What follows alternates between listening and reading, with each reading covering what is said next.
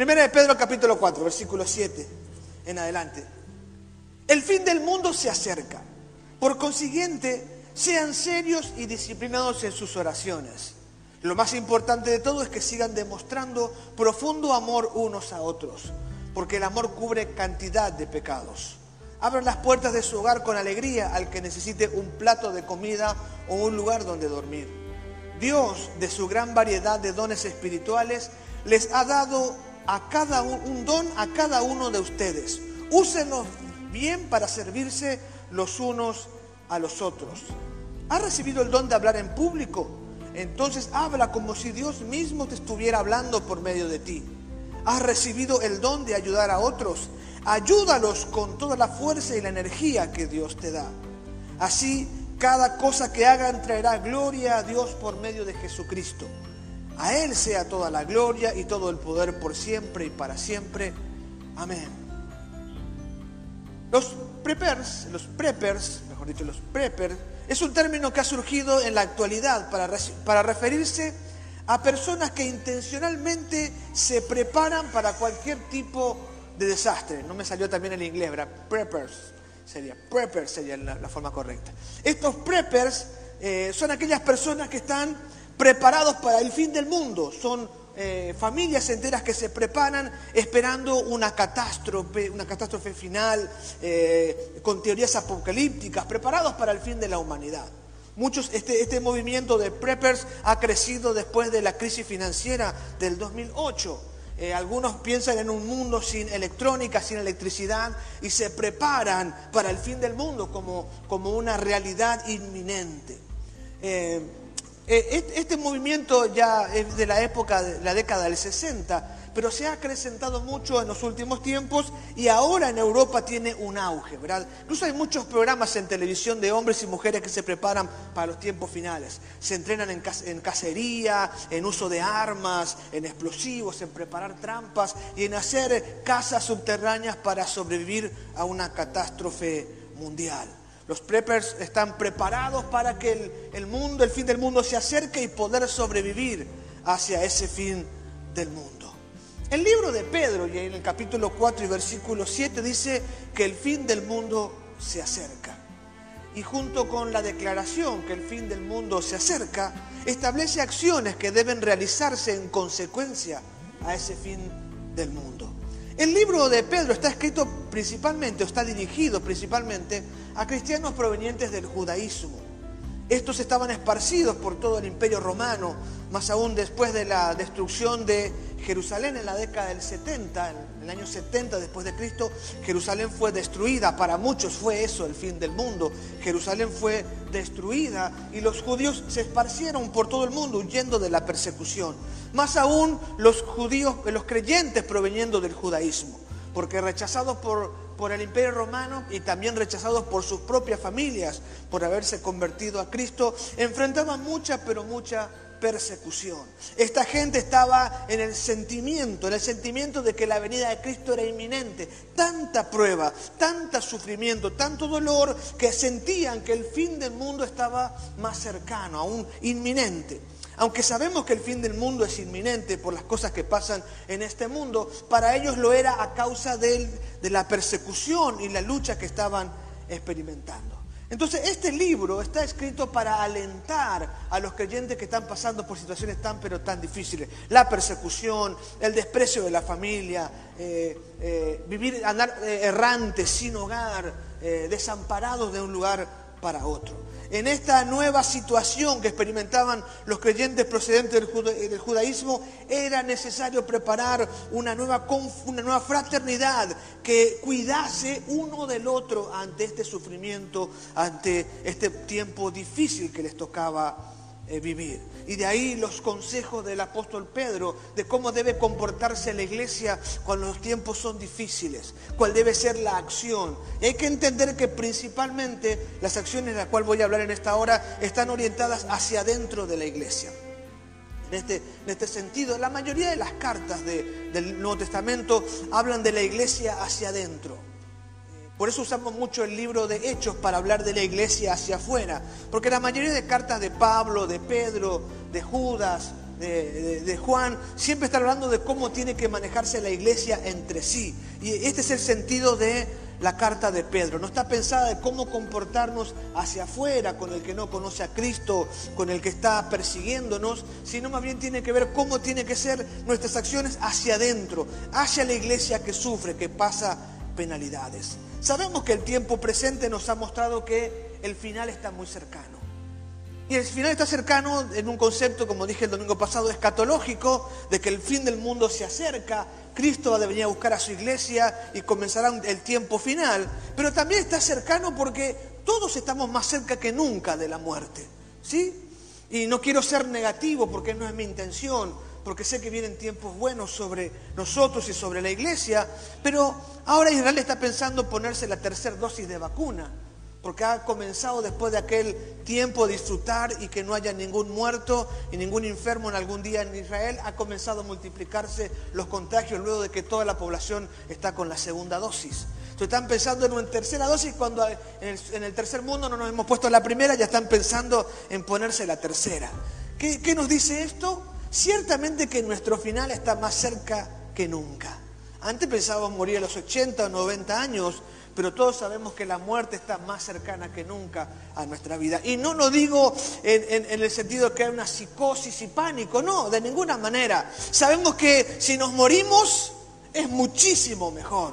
No hay nada mejor para el creyente que morirse y como es el apóstol Pablo, estar con Cristo, lo cual es muchísimo mejor. No es para pensar en el temor y la angustia, sino para reconocer que en tiempos difíciles es determinante la acción de la iglesia para cuidar, para contribuir, para administrar a aquellos que están pasando dificultades y angustias. La iglesia tiene que encontrarse en acción. Lo que Pablo, lo que Pedro dice en el capítulo eh, en el capítulo 4 y versículo 7, lo primero que habla es lo que normalmente hacemos, pero preocupado de que nos quedemos en lo que normalmente hacemos. ¿Qué hacemos ante una crisis? ¿Qué hacemos ante una preocupación? ¿Qué hacemos cuando nos enteramos del terremoto de Haití o cuando nos enteramos que los talibanes tomaron Kabul? ¿Qué hicimos? Oramos. Es lo primero que hacemos. ¿sí? Es una reacción normal aún de aquel que no es cristiano, que no tiene una fe viva en Jesucristo. Orar, rezar, encomendarse a Dios. Por eso, por eso Pedro dice en el versículo 7, el fin del mundo se acerca, por consiguiente, sean serios y disciplinados en sus oraciones. Porque la reacción primera es orar, pero la iglesia no puede quedarse en la oración ante la aflicción, ante el sufrimiento del otro ante la necesidad del otro. La iglesia tiene que hacer lo que es más importante, y no lo digo yo, lo dice Primera de Pedro 4.8. Lo más importante de todo es, y comienza a decir cuáles son las acciones que tiene que hacer la iglesia luego de que ha orado, luego que ha presentado al Señor. Y este es un tema muy, pero muy importante y muy, muy confrontativo para nuestra vida. Porque la mayoría nos hemos quebrantado en el momento, ay Señor, guárdale, cúbrele, y nos hemos quedado en la oración. Pero dice el texto, cuando los tiempos son difíciles, cuando el fin está cerca, cuando la dificultad aprieta, cuando la persecución es una realidad, la oración no es lo más importante. La oración es importante en la medida que sea acompañada de las siguientes acciones. Y la iglesia no puede quedarse en la oración. Doy por hecho doy por establecido que la iglesia ora ante la dificultad. Porque si no, no haríamos ni lo básico, ¿está bien? Pero sobre la oración, la iglesia tiene que accionar a favor de aquellos que están en necesidad, que están en aprieto, que están en dificultad. Y justamente estas acciones son las que quiero compartir con ustedes en esta mañana. La primera acción es la acción de perseverar en el amor. Luego de la oración, lo primero que debe hacer la iglesia hacia adentro hacia los hermanos, hacia su prójimo, hacia su consiervo, es la perseverancia en el amor. Dice el versículo 8, lo más importante de todos es que sigan demostrando profundo amor unos a otros, porque el amor cubre gran cantidad de pecados. Cuando digo perseverar en el amor, estoy, estoy utilizando el, texto en el sentido original que fue escrito. Cuando dice, el texto dice, tened ferviente amor. Esa es la traducción literal, tened ferviente amor. Ahora, este ferviente es la palabra ectenes, que significa extender. Cuando el texto dice, eh, cuando el texto dice, sigan demostrando profundo amor, usa, el texto, usa la palabra ectenes en el griego, que implica sigan extendiendo el amor.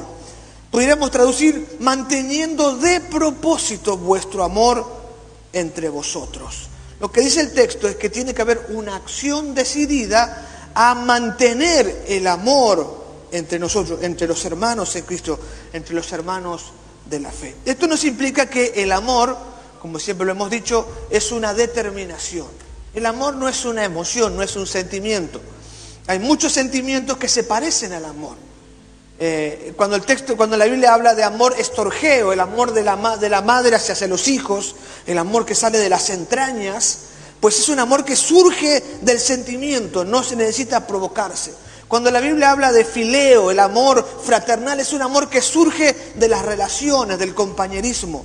Pero cuando el texto habla de ágape, como lo usa en, este, el versículo 8 de 1 Pedro 4, habla de un amor trabajado, sacrificial, que cuesta realizar. Es decir, no es un sentimiento que me surge, sino que es una decisión de practicar lo que el otro puede percibir con amor. Entonces, en el texto original de la Biblia encontramos el amor en diferentes definiciones. Hay un amor que surge de las entrañas de la madre por sus hijos, que es el amor estorgeo. Hay un amor que surge de las relaciones, la compañía, la amistad, provoca el amor fileo, el, amor fraternal de hermanos, de, familia. Pero hay un amor que se decide se toman decisiones de practicarse. Este es el amor que habla 1 de Corintios, 1 de Pedro 4.8, el amor ágape o agapao, el amor sacrificial. Eh, literalmente agapao significa matar el yo. A de negativo, agapao de ego. Significa matar el yo. Entonces lo que dice el texto es, lo más importante en tiempo de dificultad, en tiempo de crisis, es que maten el yo que se maten a sí mismos. Y como el texto dice ferviente, ectenes en el griego, dice a largo plazo, perseverando, esforzándose, tienen que amar a los hermanos. Y que este amor perseverante sea unido a la frase, porque el amor cubre cantidad de pecados, está hablando de el efecto que producen las relaciones interpersonales en el contexto de dificultad. Y, puede usted eh, imaginarse las películas de, de, catástrofes, ¿verdad? Donde la gente permanece encerrada en un cuarto y empiezan a incomodarse y el estar mucho tiempo crean problemas, después se mata el uno al otro, ¿verdad? Porque eh, el permanecer juntos, encerrados por mucho tiempo, siempre provoca dificultades. Y de ahí surge esta idea. El amor perseverante es una decisión en medio de las relaciones, de la dificultad que provocan las relaciones interpersonales. Y lo pongo en el contexto que voy a repetir en, el segundo, la segunda acción. Eh, cuando cayó Jerusalén, o aún antes de eso, los judíos estaban esparcidos por todo el mundo. Mucho antes, en Hechos capítulo 8 dice que los creyentes salieron huyendo de Jerusalén por las diferentes ciudades. ¿Qué hace uno al que va huyendo? Lo acoge en su casa, lo recibe pero traer una persona en la casa es algo difícil, porque tiene sus mañas, sus costumbres, eh, eh, sus, sus, ¿eh? sus mañas. Nunca olvido que nosotros vivimos en la iglesia en los primeros años de fe, los primeros años, como siete años vivimos en la iglesia donde, donde conocimos al Señor. Y me acuerdo un domingo teníamos poco menos que para comprar un poco de huevo y tomate para hacer una bandera española, un, un revuelto así para comer, con unos coquitos, con unos, unos pocos panificados en la fiambrera. Teníamos unos coquitos allí. Y entonces cuando terminó el servicio de la noche, me fui al almacén de Erwin, compré un poco de huevo, tomate, íbamos a hacer esa bandera española, así para cenar, y cuando voy a buscar el coquito en la fiambrera no estaba. Yo vivía en la iglesia. ¿Qué pasó? Durante el servicio, un hermano tuvo hambre, entró a la casa del cuidador y se comió el único coquito que tenía. Ahí es donde el amor debe ser perseverante. Estábamos juntos, lo poco que tengo me lo comieron. Bueno, no sé qué hicimos aquella noche, pero dice, amén, perseveren en amor, porque el amor cubre multitud de pecados. Las relaciones personales empiezan a hacer aparecer nuestros defectos de carácter, nuestras mañas, nuestras costumbres, nuestras malas costumbres. Y queriendo o sin querer manifestamos quiénes somos, cómo somos, y nuestro comportamiento daña a las personas que están a nuestro alrededor, aun si queremos hacerle algún beneficio. Y entonces esto provoca incomodidad. Algo que descubrimos esta semana es que con el tema del, centro comunitario, eh, muchas niñas se habían ofrecido a, a, ayudar a servir, ¿verdad? Porque un problema que tenemos son los voluntarios para la semana. Tal vez uno de los mayores problemas es tener gente que cocine todos los días y que sirva la comida todos los días. Entonces había tantas señoritas, ¿verdad?, en el centro comunitario que le permitimos servir. Nos dimos cuenta que la banana no alcanzaba más.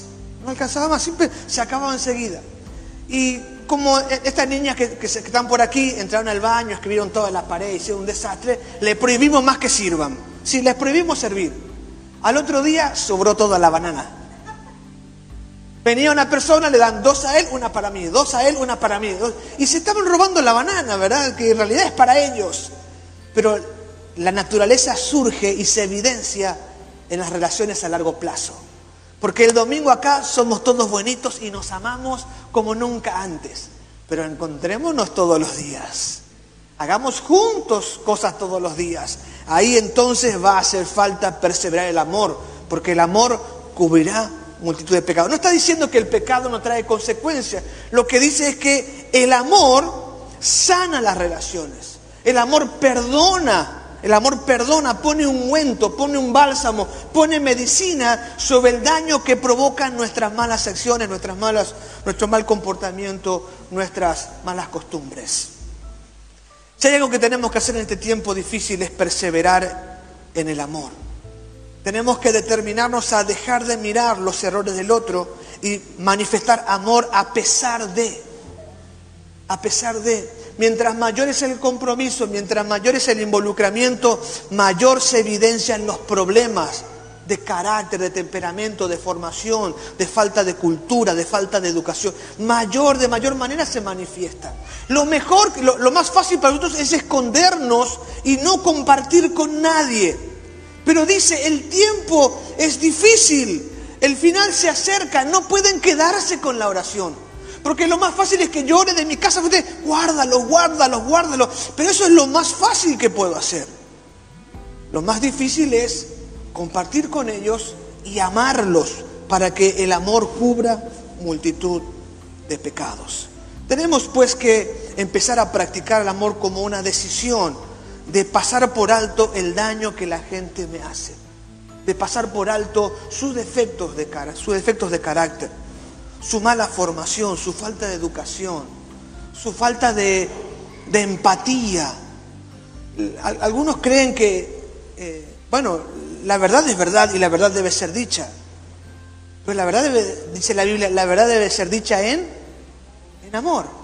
Algunos dicen, no, yo soy como soy, yo digo lo que pienso pues está mal, eso es pecado. Pero hay muchos que andan diciendo lo que piensan sin filtro, sin medir lo que dicen. Y el amor puede poner filtro a esa persona que te dice las cosas y que duelen cuando te las dice. Solo el amor puede superar. La iglesia en medio de dificultades solo puede sobrevivir, solo puede fortalecerse y luego crecer si se anima a practicar el amor perseverante, este amor ágape, este amor sacrificial, una determinación de pasar por alto el daño que me puedan hacer a fin de poder desarrollar, de ministrar, de edificar al otro. Otra, otra acción que nos toca hacer en estos tiempos finales, en estos tiempos difíciles, que son determinantes para que la iglesia se fortalezca y pueda extenderse, es practicar la hospitalidad. En el versículo 9 dice, Abran las puertas de su hogar con alegría al que necesite un plato de comida o un lugar donde dormir. Debo aclarar que la nueva traducción viviente trata de traducir de una manera sencilla el, texto, ¿verdad? Abran las puertas de su hogar con alegría al que necesite un plato de comida o un lugar donde dormir. No dice así el texto original, sino que dice hospedaos los unos a los otros. Así dice. Si usted lee Reina Valera, ¿quién tiene Reina Valera por ahí? Dice, hospedado uno otro sin murmuraciones. la nueva traducción viviente trata de explicarlo de una manera más, eh, eh, más que se pueda entender. Entonces dice, abran las puertas de su hogar con alegría el que necesite un plato de comida o un lugar donde vivir. Pero ¿qué significa hospedar? Hospedar es, es, un, es una palabra griega y en este texto es filosenoi, en griego es filosení, mejor, filosení, se escribe senoi, pero se lee filosení, eh, y estoy hablando con X, ¿sí? Y se traduce literalmente amistoso para con los extraños. Diga conmigo, amistosos para los extraños. Pues hospedados unos nosotros, sean amistosos con los extraños. Es una vieja palabra que está compuesta de dos palabras que es filos y senos. Senos es con X, ¿está bien? Filos, que es amor, filos, fileo, que es amor, y senos, que significa extranjero. ¿Sí? Filos, amor, amistad, y senos, que significa extranjero. Por eso xenofobia significa odio al extranjero. Filosenoi sería amor al extranjero. Y se usa tres veces nomás en el Nuevo Testamento esta palabra. ¿Qué quiere decir hospedaos unos a los otros? Abran su hogar. Y cuando yo miro este texto comparado con algunas cartas del primer siglo, eh, en el primer siglo había unas cartas que decían, cuando un apóstol viene a tu casa solo se puede quedar tres días, después tenés que despedirlo. Dice una carta del primer siglo. Entonces cuando pienso con esto, ¿qué quiere decir con estos hospedados unos a otros? Pues estamos hablando de un contexto de persecución, la iglesia está pasando difícil, eh, Jerusalén está pronta a ser destruida o fue destruida, la gente está huyendo. Lo que tenía que hacer el cristiano es abrir su casa para aquel que está sin casa. Tiene que abrir su casa para que él pueda tener un hospedaje donde dormir. En aquel tiempo no había una cadena de hoteles como hay hoy, hotel, motel, eh, superhotel, no había eso, ¿verdad? Sino que habían casas donde la gente se hospedaba, había mesones que eran muy precarios, extremadamente precarios. la, la costumbre era que la gente con alguna comodidad reciba a otros en su casa. Entonces, como los mesones eran escasos y de muy mala calidad, la iglesia posibilitó la obra misionera abriendo sus casas como hospedaje y como centro de culto. ¿Más o menos? ¿Cómo se extendió la iglesia? Y bueno, el que se convertía abría su casa para que se hagan los servicios de adoración en su casa y para que se queden los apóstoles o evangelistas o profetas que estaban recorriendo, predicando el Evangelio. Y cuando el texto dice hospedados los unos a los otros, está diciendo practiquen la hospitalidad, abran su casa para que se predique la palabra y para que tengan comodidad y descanso quienes están predicando el Evangelio. Básicamente esta es la tarea. Ahora bien, como la orden era clara y la, necesidad de predicar por todo el mundo era, imperiosa, los creyentes se veían en la obligación de abrir su casa. Pero por eso Pedro le agrega y dice, sin murmuraciones.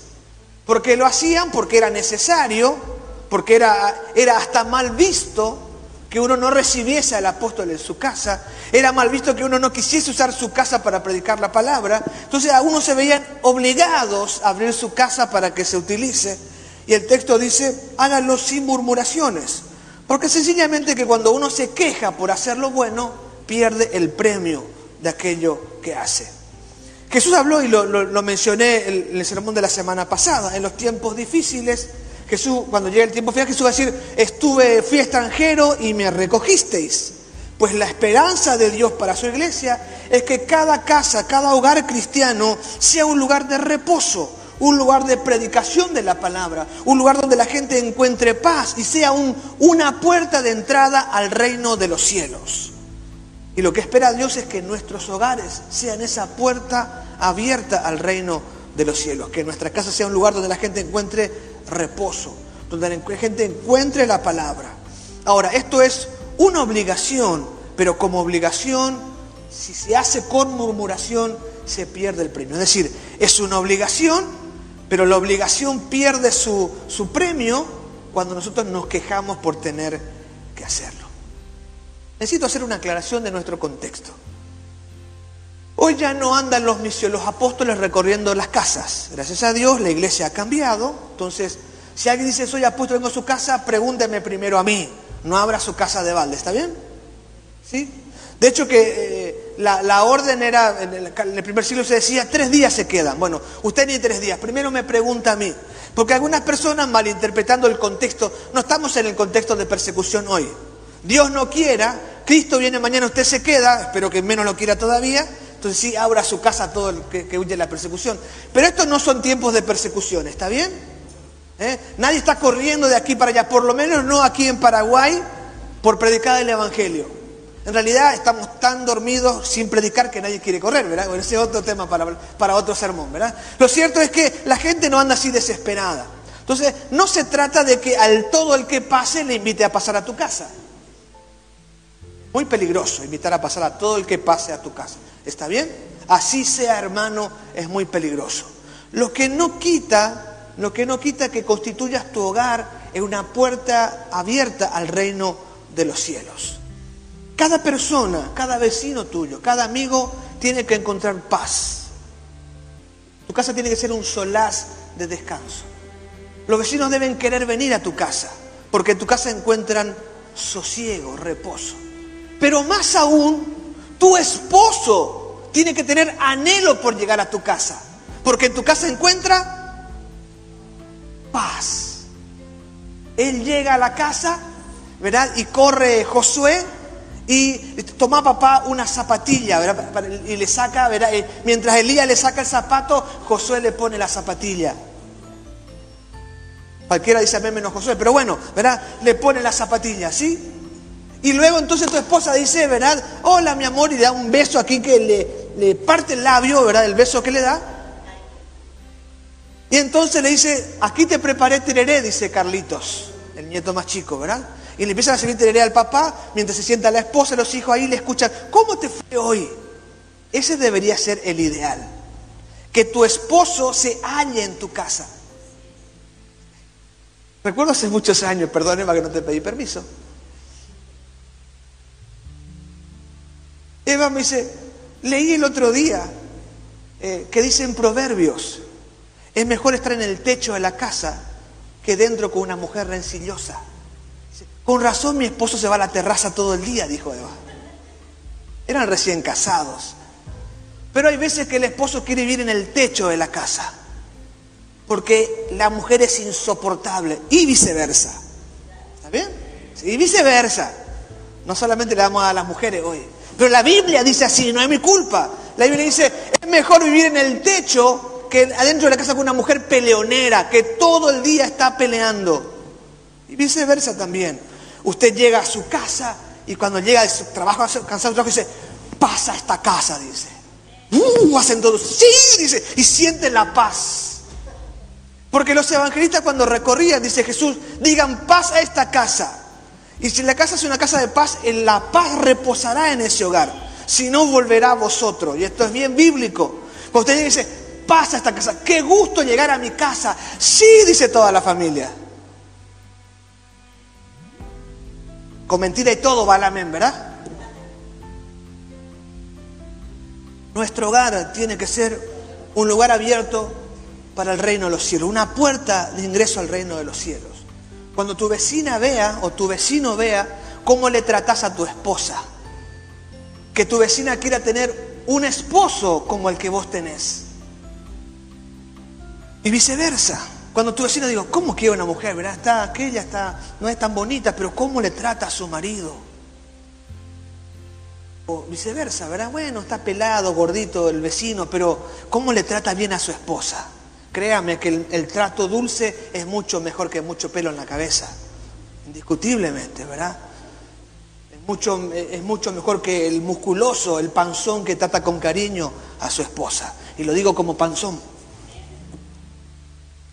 Nuestro hogar tiene que ser una puerta abierta al reino de los cielos y somos responsables de convertir a nuestro hogar en un oasis, en un refugio, un lugar donde reina la palabra de Dios, donde hay un lugar donde hay paz, donde hay esperanza, donde hay regocijo, donde la gente quiere estar. Esa es nuestra responsabilidad. Mejor aún si abrimos nuestro hogar para un grupo pequeño de oración, para un GPO donde la gente venga a escuchar la palabra. Pero no puede ser un, un oasis 15 minutos antes hasta 15 minutos después del GPO todo el día tiene que ser uno así. Debo preocuparme, debo trabajar para que dé gusto estar en mi casa, que mi casa sea un verdadero testimonio del reino de los cielos. Eso hace falta en tiempos difíciles, porque los días son malos, hay mucha tensión, mucha carga. Yo no sé quién vuelve a su casa a eso de las 6 de la tarde en, en auto. Es insoportable en moto. Es insufrible. Más con este calor, con este humo, ¿verdad? Uno viene pireba, todo está mal. Pero si llega a esta casa bíblica, entonces toda la pena que se sufrió en el día, todo el precio que se pagó para sostener la familia no, tiene, no importa, porque da gozo llegar a la casa. Tenemos que volver al modelo, hermanos. Son tiempos difíciles y nuestra casa tiene que ser un refugio, un lugar de esperanza, un lugar de paz y no todo lo contrario. Y finalmente, hermanos queridos, la tercera acción es ejercer el ministerio. En el capítulo 4, versículo 10 al 11, dice la palabra del Señor. Dios, de su gran variedad de dones espirituales, les ha dado un don a cada uno de ustedes. Úsenlo bien para servirse los unos a los otros. ¿Has recibido el don de hablar en público? Entonces habla como si Dios mismo estuviera hablando por medio de ti. ¿Has recibido el don de ayudar a otros? Ayúdalos con toda la fuerza y la energía que Dios te da. Así cada cosa que hagan traerá gloria a Dios por medio de Jesucristo. A Él sea toda la gloria, todo el poder, por siempre y para siempre. Amén. La tercera acción en tiempos difíciles, lo que debemos hacer, lo que debemos ocuparnos en los tiempos finales, en tiempos de crisis, de angustia, de presión, de pandemia, es ejercer el ministerio. Dios ha compuesto la iglesia de tal manera que todos hemos recibido por lo menos algún don espiritual. Usted tiene algún don espiritual y yo tengo algún otro o algunos otros. Y Dios ha constituido la iglesia de tal manera que la iglesia tenga todo lo suficiente a partir del ejercicio del ministerio de cada uno de nosotros. En algún tiempo, en otro tiempo, la iglesia pensaba que había uno que servía y el resto que escuchaba, pero esto no es bíblico. El ministerio de un sacerdote o un pastor en el frente haciendo todo el ministerio y lo demás como oyentes es un error que no es bíblico. Lo bíblico es que cada uno de nosotros ejerza el ministerio, que cada uno actúe conforme a los dones que Dios le ha entregado. Y todos tenemos algún don. ¿Qué es un don? Es una capacidad sobrenatural entregada por Dios para poder ministrarnos los unos a los otros. Siempre el principio de Dios es los unos a los otros. Diga conmigo, los unos a los otros.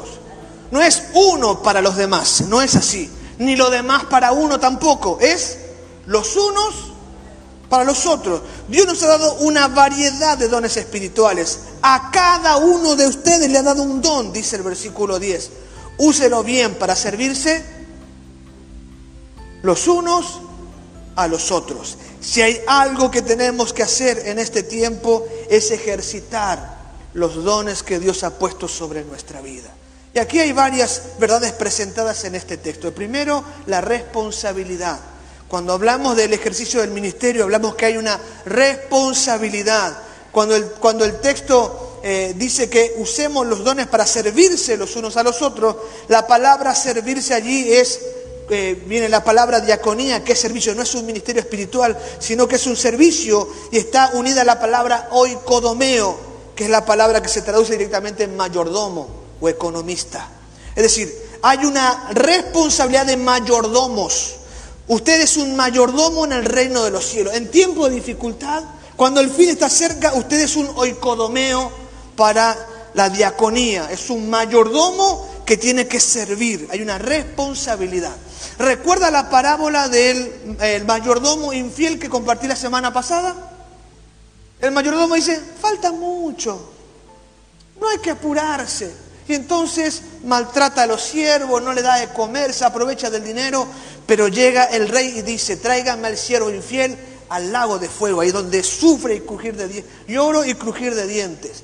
Mientras el mayordomo que se apresuró, que cuidó la casa, que alimentó a los siervos, escuche bien, alimentó a los siervos, siendo él un siervo, el que los alimentó, dice, bendito de mi Padre, entre en el reino de los cielos. Hay una responsabilidad y usted será requerido como mayordomo del reino de los cielos. Usted será requerido por los dones que Dios le ha dado y cómo los ha ejercitado. Usted tiene la obligación, la responsabilidad de servir a los demás con la gracia que Dios ha puesto sobre su vida. ¿Qué dones Dios le ha entregado a usted? El texto menciona básicamente a dos, el, don de enseñanza y el don de servicio, conforme dice Romanos capítulo 12, versículo 6 en adelante. El don de enseñanza es el don que tiene la capacidad para enseñar la palabra de Dios, lo dice en el versículo 11, y el otro es el don de servir, eh, brindar un servicio a los demás. Menciona dos dones. Lo cierto es que todos tenemos algún don, la pregunta es qué don tiene usted y cómo lo ha usado en este tiempo difícil para ministrar a la iglesia. ¿Cuál es su don? ¿Cómo lo ha usado? Dios va a requerir de nosotros la utilización de los dones. No podemos quedarnos en la comodidad de nuestras bendiciones mientras haya alguien que necesite la gracia que Dios ha puesto en nosotros. Y todos tenemos un don. También cuando el texto habla de servir, habla de que Dios es el que da la fortaleza para hacerlo. Eh, y no está hablando de la fortaleza o el poder espiritual, no es dunamis la palabra, no es poder espiritual, sino que habla de energía, de fuerza física. Es decir, cuando uno se dispone a cumplir con su responsabilidad, entonces recibe de Dios la fuerza para hacer la tarea. Diga gloria a Dios. Por ahí la prueba es muy fuerte y usted tiene un montón de problemas que resolver un montón de cuentas que pagar, un montón de conflictos en su propia casa. Pero cuando usted decide ser responsable o codomeo, ser el mayordomo correcto, que va a hacer lo que Dios quiere, entonces Dios trae la fuerza sobre su vida para hacer la tarea. Recuerdo hace un par de años atrás, me sentía con, fiebre, eh, con, mucho dolor, había estado trabajando en casa haciendo el construyendo el tinglado que tengo atrás. Y llegó el fin de semana, me sentía muy, pero muy mal, me dolía todo el cuerpo. Así todo vine y prediqué. Luego de predicar al terminar, al salir aquí de la puerta, eh, me desmayé. Esteban me atajó y me subió en el auto y me llevó a casa. Al otro día mi cuerpo estaba todo brotado. Había sido que tenía dengue, ¿verdad? Estaba terminando el dengue y prediqué con dengue. Después de una semana de dengue estuve predicando. Y me desmayé al terminar de predicar. ¿Cómo pude predicar? El Señor nos da la fuerza para hacer la tarea. No digo que ande, ande con dengue haciendo todo lo que puede, ni que, eh, que con COVID venga y predique igual, mucho menos predicar, porque si no le va a contagiar el rollo, ¿verdad? Lo que digo, ¿está pasando una dificultad? ¿Está escaso de recursos? Pues sea un mayordomo responsable. Preocúpese en ejercitar los dones que Dios le ha dado. Sirva a la iglesia, ministre a la iglesia y Dios le dará los recursos necesarios para hacer la tarea.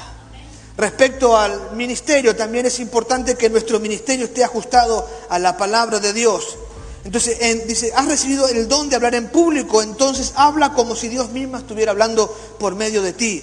El texto original dice, dice, habla conforme a la palabra que Dios da. Nuestro ministerio tiene que ser conforme a la palabra del Señor. Cuidemos no, porque en medio de la necesidad de la aflicción estamos prontos para decir cosas que no ayudan o no bendicen. Pero si lo que yo digo es conforme a la palabra de Dios, siempre nuestro ministerio será de bendición.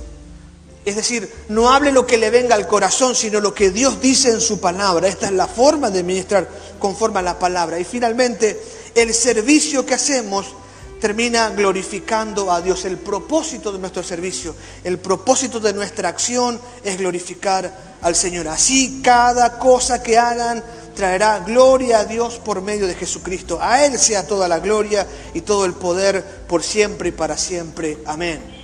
Tal vez nos preguntamos qué hacemos en tiempo de dificultad, en tiempo de necesidad, en medio de tantos problemas. Pues si usted se preocupa en ministrar, en ejercer el ministerio, usted va a dar gloria a Dios con todo aquello que emprenda. No lo hará para beneficio propio, ni será para usted, sino la gloria para el Señor.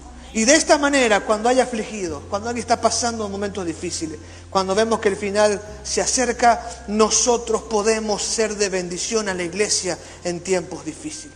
Acciona. Tu ministerio es importante para ayudar a quienes están en momentos difíciles. Si aún no has encontrado tu lugar, es tiempo de que te preguntes con seriedad. Sería bueno que estudies el tercer libro de la Escuela de Vida y Discipulado porque te va a orientar sino que tengas una entrevista con tu mentor o con tu pastor. Pero sirve, cumple tu ministerio, ocupa tu lugar, Porque en estos momentos difíciles que ocupes tu lugar va a significar que la iglesia va a poder sostenerse en la lucha y va a crecer y edificarse ante tanta dificultad. Así que persevera en el amor, practica la hospitalidad y ejerce el ministerio.